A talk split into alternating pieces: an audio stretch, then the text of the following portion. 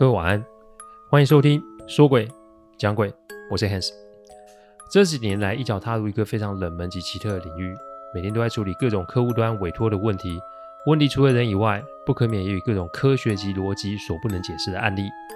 之所以会开这个音频，是想要与各位分享心存善念的重要性。你别以为鬼很可怕，因为在我看来，人心比鬼还要很恐惧。欢迎收听今天晚上的说鬼讲鬼。说鬼讲鬼音频制作都有一定的程序规范，每个个案都要有客户的书面授权才可以开始整理、写稿、录音、试听、制作，因此每周只能录制一集，还请各位见谅。因为每一个个案都代表客户与当事人的信任，因此也只有我自己可以全权的做整理与制作。我知道这样子的速度其实不快，但反正如果可行，我会做这行做一辈子。所以只要大家有空，都欢迎各位的收听。还有半个月就中元节了哦。各位可以去看看社会版的新闻哦，因为啊，又有几条无辜的生命葬送在河里哦。有人问我是抓交替吗？是有水鬼吗？其实这都并不重要，重要的是有没有必要为了一时的欢乐，然后以身犯险呢？我前一阵子啊去祭拜我已过世的阿姨，灵骨塔在台湾来说都是坐落在山里面。所以啊，当我快到的时候，我看到一群年轻人带着他们的孩子在山里面的溪里玩水。那天阳光很大，所以大家应该都会觉得没有问题吧？但我看见的是溪旁边都是满满的竹林，这就让我有些犯愁，因为水再加上竹林，其实就是聚阴的地方。再来，这附近其实有不只是灵骨塔，也有为数不少的公墓区哦。我想到这里，我不禁为这群年轻人担心了起来。要就是过去的时候，我看见他们里面有一个年轻人打着赤膊，叼着烟，斜眼瞪着我们，相由心生啊！看来这年轻人应该啊，在现实生活里面也承受了不少的压力才是。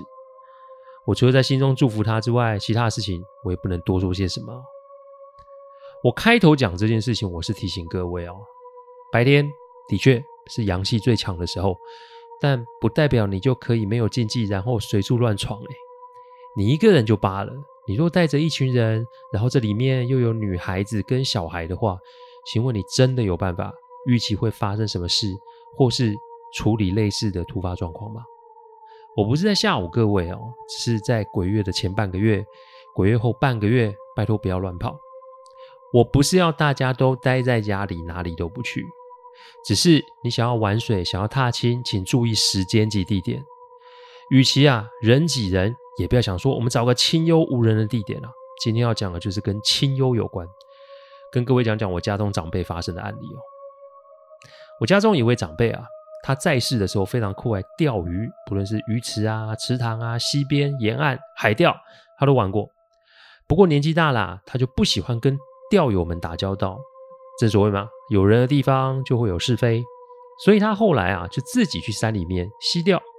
不论是站在岸边，或是站在水里面都可以，反正啊，只要不要有人在旁边就好了。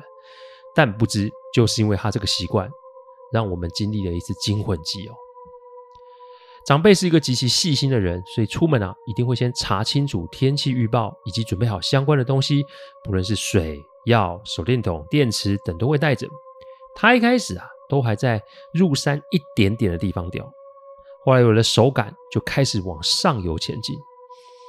以前啊，是海军陆战队的他，体能非常的好，再来又熟知野外求生的知识，因此他去的地方并不是普通人可以到的地方。有一天下午大概是四点多，长辈的的太太啊打电话来，我一打开，可是我听到是长辈的声音，他支支吾吾的声音。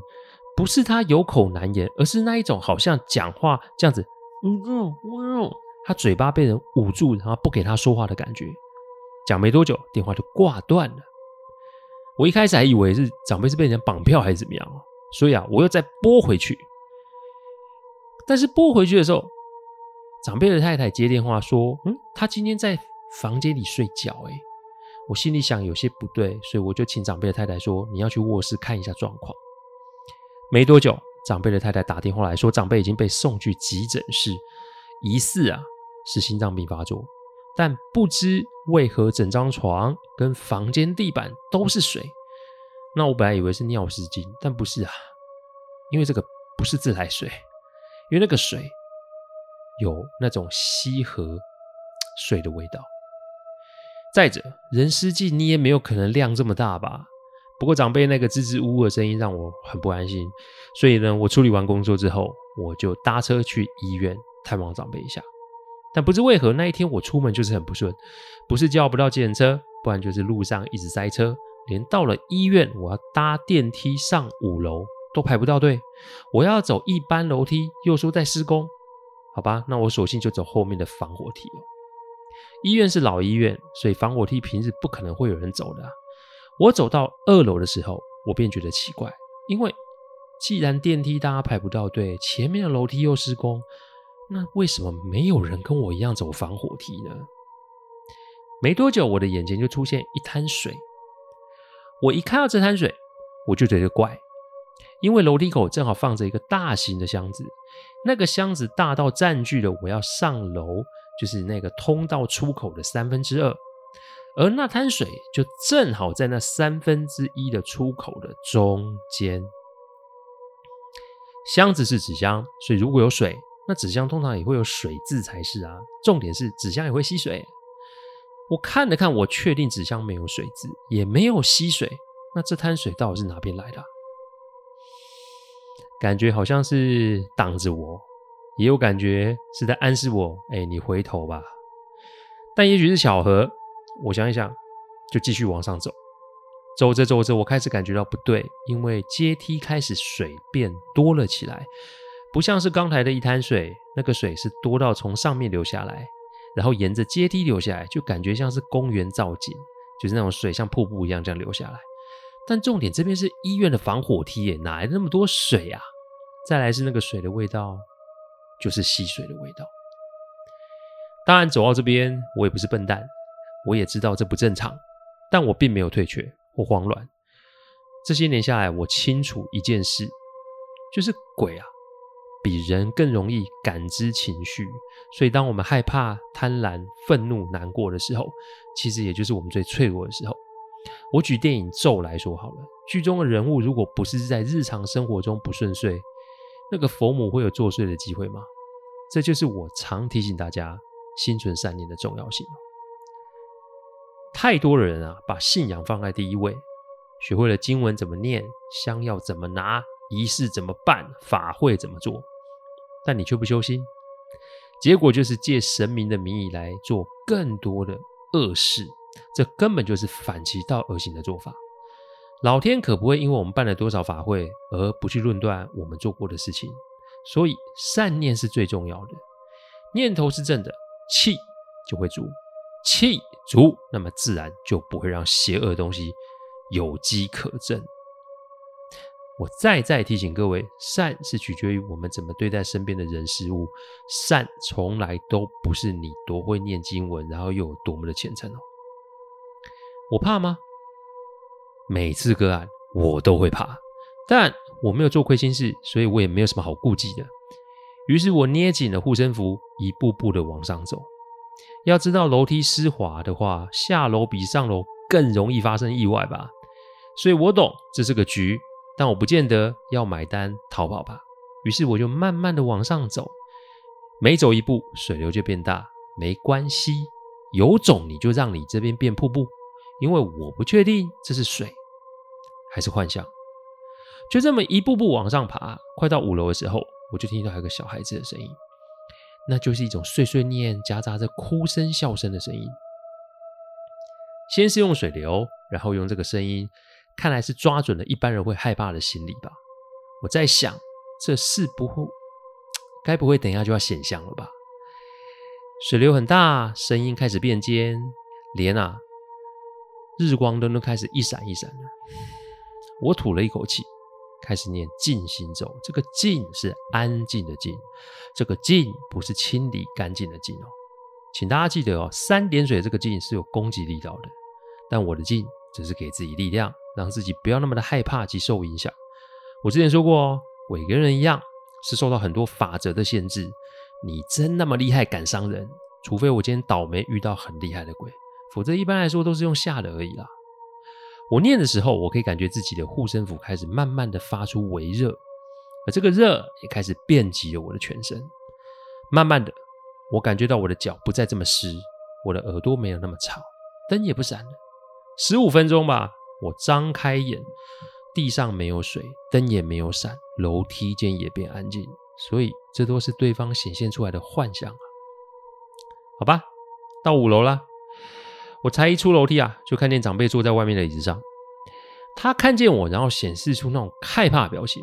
我过去拍拍他的手，我就进去了病房。长辈住的是单人病房，我进去就做了一些净化动作。这里的净就是三点水的净喽。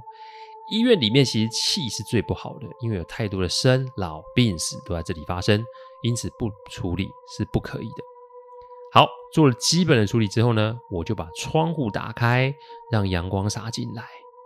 坐在位置上，念了另外一段巨阳咒。这个咒是阿纪教我的，重点是让阳光的力道变大，然后让阳光的热度留在这个房间里。阿纪说啊，厉害的巨阳咒可以持续三天以上，但是这跟持咒者的心态跟状态有关，所以我想我这几天应该就是要留在这边了哦。弄完后啊，我把长辈带进来。他一见他就说：“房间怎么变暖了？”我笑笑的没说什么。不过我就直接问他：“你是不是在山里钓鱼的时候遇上了什么事啊？”长辈一开始不说，但等我将刚刚楼梯间碰到的事情讲出来，他脸色就开始惊恐了起来。我跟他说：“你不用怕，什么事都是可以处理的。在还没有解决事情之前啊，我不会离开这里，大可放心。”长辈说：“啊，其实这件事情已经持续快两个月了。”这个钓点是他自己找到的，那里环境真的很好哦。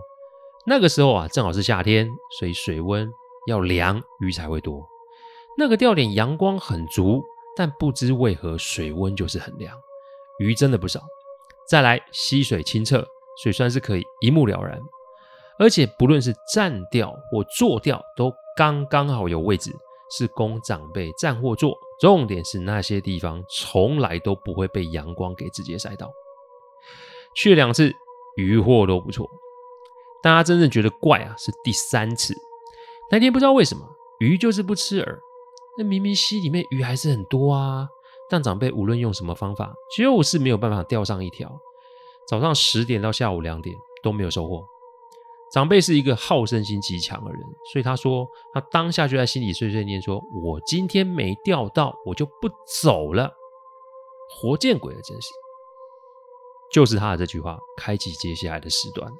你要知道，山里面的山点跟平地的山点是不一样的。没多久，长辈就感觉天变暗了，水变得更凉了。当他想要离开的时候，他突然听到“砰”的一声。他一转头，就看到有一颗石头沉入溪里。没多久，从上游一个岩石的后面又丢一个石头，就“砰”的一声，那个石头又落入了水里面。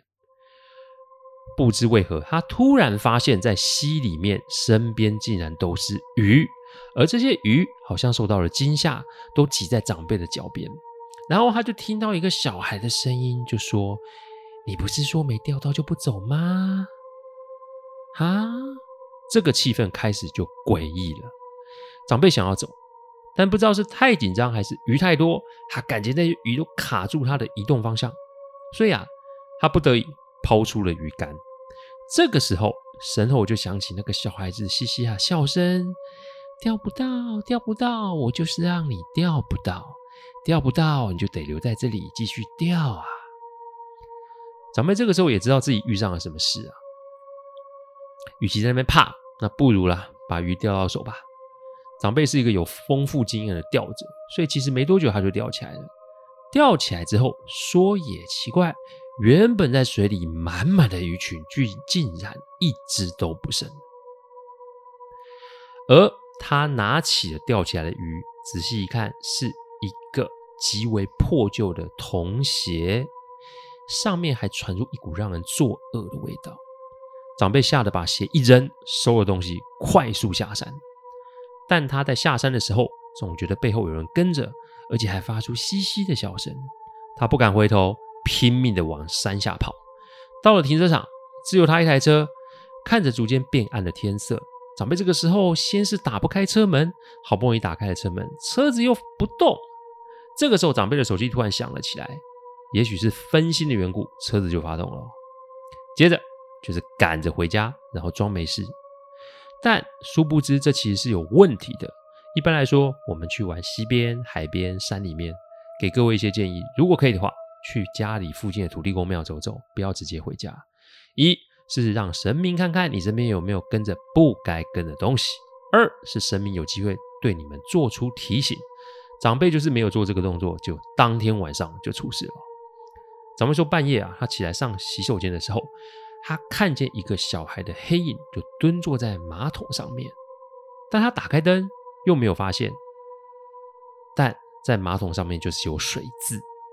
接下来每天晚上睡觉都会梦到那条溪，然后就看到那块岩石后面冒出一个小孩子的头皮，那个头皮上面破了一个大洞。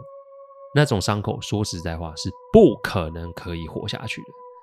长辈也知道这是梦境，但他就是没有办法离开。你要不要钓鱼啊？你要不要留下来呀？你要不要陪我玩啊？每天晚上都是这些声音充斥在梦境之中。早上的时候都会发现枕头上面都是湿的一圈。几天后，长辈就开始觉得身体有些不舒服了，但去医院检查又没有症状，只是每天觉得待在梦境里的时间变长了。而那个在岩石后面露出来的头皮，也慢慢的浮现出一个面目全非的人头的样子，感觉就是发生意外，然后面目全非。长辈太太中间有想要带他去宫庙，但长辈不喜欢去那里，所以就作罢。而本来是在晚上做的噩梦，结果就变成连中午睡午觉都开始有梦魇出现了。那一天出事，梦境开始变得不一样。那个孩子已经完全从岩石后面爬了出来，接着就是拉着他的手往溪里面走。他在梦境里面没有办法抵抗那个孩子的力量，只能一步步被拖进水里。而当他在水里开始没法呼吸，即被水呛到的时候，他就开始挣扎了起来。接下来就是长辈的妻子进房，看见长辈在床上吐出水的样子，这才送了急诊嘛。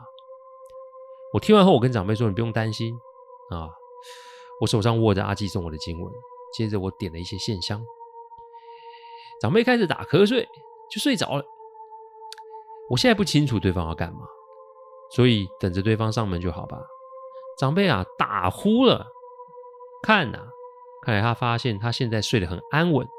突然，医院外面下起了大雨。当我要过去关窗的时候，我发现窗户外面的林子里面有一个小孩子蹲坐在那里，他的全身。破破烂烂，不是他的衣服破烂，我说的是整个身体都已经有些支离破碎的样子。他蹲在那边瞪着我，龇牙咧嘴。我则是觉得这个孩子应该是受到很多的磨难，所以才会变成这个样。不知为何，我心里面不是害怕，也不是生气，反而是一股难过及疼惜的感受。也许是这个孩子啊，感知到我的情绪哦，他开始呆呆望着我。我开始念咒，这种咒是一种叫往生咒。阿弟说会起某种超度的作用，不论对方是什么穷凶极恶的鬼，一定都可以感受到我们这种善意啊。但重点是，一定要出自于我们的内心。一开始这个孩子还有一种抵抗的样子，大概半小时后，他就坐在原地，感觉是接受我的咒语。三个小时后，身影开始变淡，最后就不见了。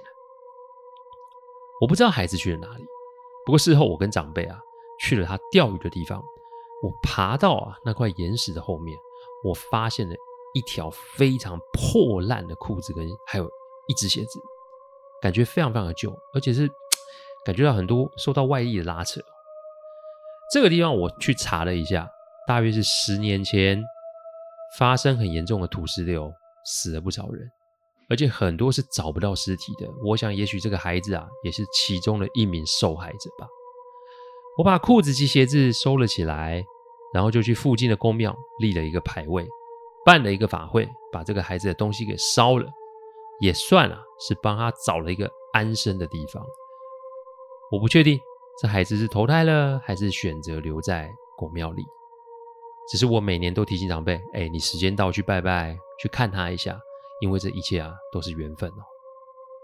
几年后啊，长辈过世了，在操办他后事的过程中发生了一个巧合，那就是隔天要大殓及封棺的时候，棺木侧面竟然有个类似小孩手印的水渍痕迹。我在想，连他都来送长辈一程了。该去什么地方，其实我们心中都有底。别以为白天我们就可以横冲直撞，想去哪就去哪。对于万事万物，要保持着敬畏之心，那才是真正的平安哦。谢谢大家赏光。听完后，请喝杯温开水再去休息。我讲的不是什么乡野奇谈，我讲的都是真实发生的案例。最希望是劝大家心存善念。祝各位有个好梦。我们下周再来说鬼讲鬼。各位晚安。